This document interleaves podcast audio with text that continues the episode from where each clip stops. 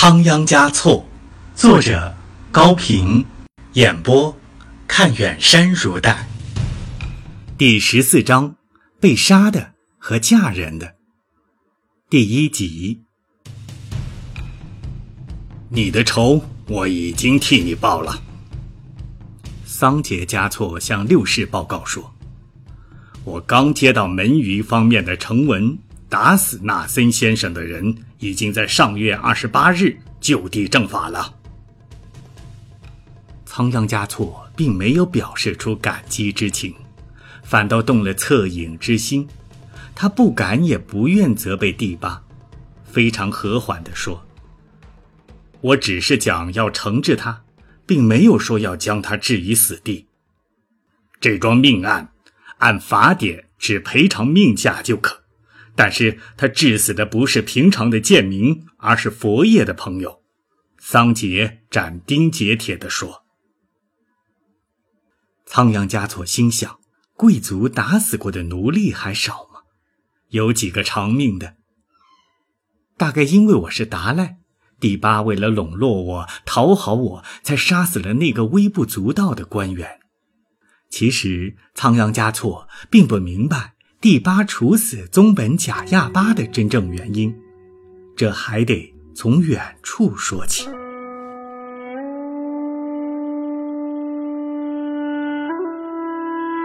在武士达赖逝世以后的头几年里，就有一个秘闻在极少数人中以极谨慎的方式流传着。武士已经圆寂了，他的转世灵童就在乌间陵。这个消息究竟是谁透露出去的，始终没有弄清，因为有些事儿在当时是不能查问的，越查问就越难守密，而过后再查，不是更难获得证据，就是已无必要了。当时，错那宗的宗本贾亚巴就是听到了这种传言人中的一个，贾亚巴的父辈曾经在拉萨为四世。武士两位达赖服务过，贵族家庭的成员对于政教大事比一般人要热情和敏感得多。贾亚巴觉得这传言事关重大，传说中的灵童又在自己的管辖区内，弄明白真相极为必要。于是直接给第八写了一封密信，也可以说是单刀直入的去进行最为有效的试探。信中说。此地传言，乌坚陵的喇嘛扎西丹增于水珠年生了个儿子，说他是佛王的转世灵童的流言蜚语甚多。对于易于传谣的门隅人的嘴巴，需要严令加以封锁。第八桑杰嘉措看了这封来信，十分恼火。经过反复思虑之后，对贾亚巴做了如下的批复：所谓转世灵童一事，纯属狂言。但是，佛为了调伏众生，附在高低贵贱各类人众身上，而出现多种变异现象，也是常有可能的。经向武士达赖请示，他下谕说：“我现在正处于生命的侠道上，故对外而言是闭关修行，对内而言则法轮照转，而且还接见了内地人士和北方人物。”对某些人所造的舆论，按理应依法惩处，但目前可一概不予追究。同时，应当把谣言尽量控制在最小范围。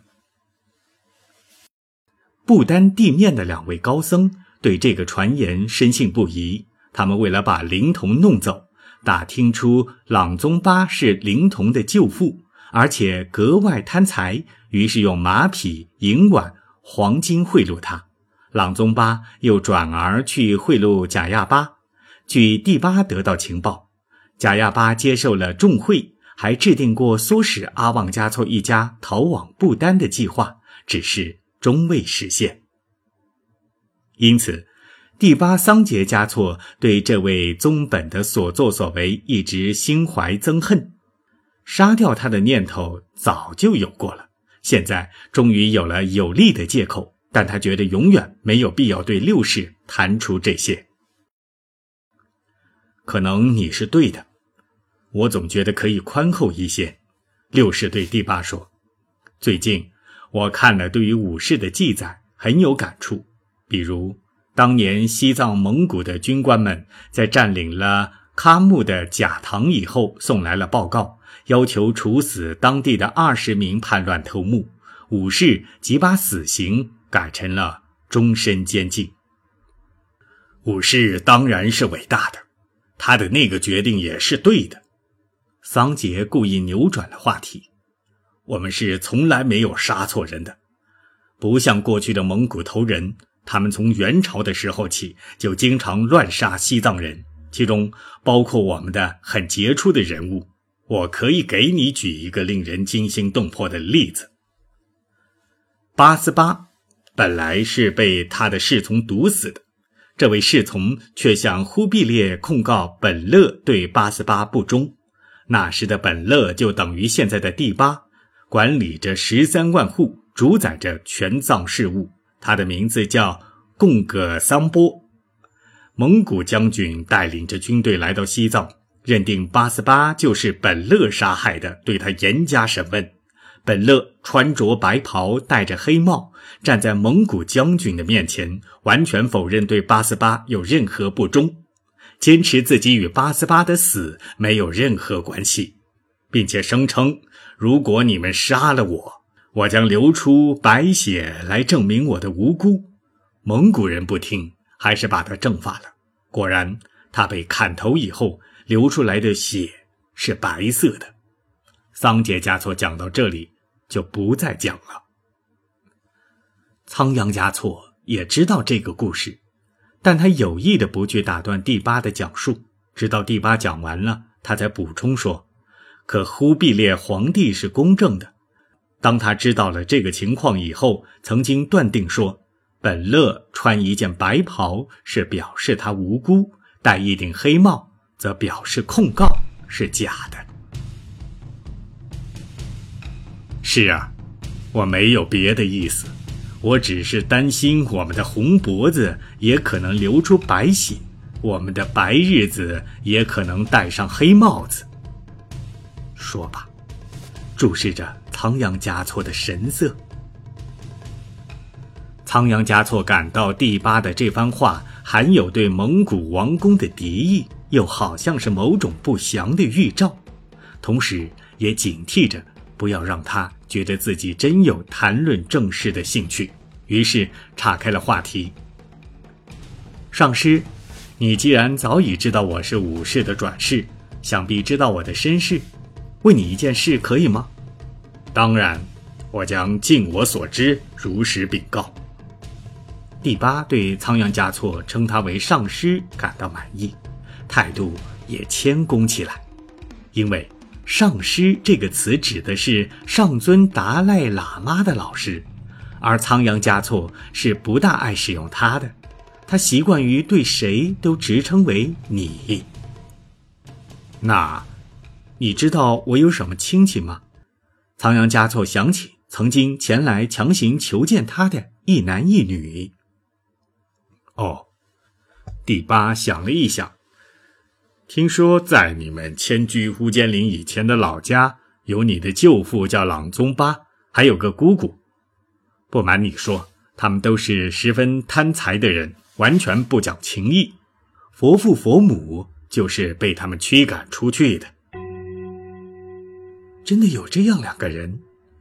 仓央嘉措自语着，他有些后悔了，不该让盖丹传话把他们拒之于宫外。出于好奇。他应当看看舅父和姑姑到底是怎样的两个人，出于恻隐，或者应当给他们一点银钱吧。佛父佛母搬到无间岭以后，就彻底断绝了和他们的任何来往，也很可能发誓永远不再提起他们了。所以你是不会知道的。第八叹息着，不无安慰之意地对六世说。不必记恨，也不必难过，这算不了什么。大人物常有大不幸，遭受自己亲人迫害的事，在历史上也有不少的实例。释迦牟尼的脚拇指是被他的兄弟乐清打断的，在西藏；赤热巴布是他的兄弟朗达玛害死的；米拉日巴的财产、土地全是被他的叔叔姑姑抢走的；武士达赖的父辈的家产也是被他的姑姑骗去，交到了藏巴罕下人的手中。这件事，武士在他的著作《云商》中写到过。你可以不去理会这种忘恩负义的亲戚。第八说到这里，起身告辞，走到门口，又特意回过头来补充了一句：“也不必理会，我已经或可能惩治那些忘恩负义的人。”仓央嘉措呆呆地坐在那里，他感到有一种难以抵御的力量正在推搡着他在漩涡里旋转，他决心顶住它。躲开它，求到岸上去，求到属于自己的岸上去。仓央嘉措许多日子以来，无心去宫后射箭，也无心打坐诵经。他时而在宫中踱步，时而望着窗外的蓝天。他是焦急的，也是兴奋的。他期待着仁增汪姆的到来，他相信他一定会来。他们是蒙过世的，他们的分离是意外的，被迫的。现在他当了达赖，虽然不能结婚，却有了保护他、养活他的能力。不能结婚算什么？能够相爱就行了。不能公开相爱算什么？秘密相约就行了。当他被监护着离开错那的时候，他曾经以为和仁增汪姆的缘分尽了，感到绝望。但是感情的线却一直无法扯断，相距越远。思念越深。塔尖奶的出现不是天意吗？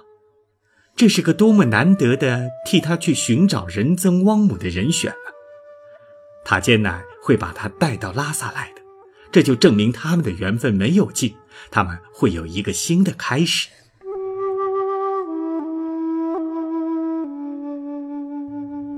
时间一天一天的过去了，还不见塔尖奶回来。这是仓央嘉措不能不往坏处想了。自从他当了达赖，作为朋友的塔尖奶找来了，连根本不来往的舅父和姑母都找来了。仁增汪姆偏偏不来，是什么道理？如果他没有变心，能不来吗？是的，他变心了，一定是变心了。可是，那又怎么样呢？谁能把他怎么样呢？唉，仁增旺姆呢？你这终身伴侣，若是负心薄情，头上戴的碧玉，他可不会作声。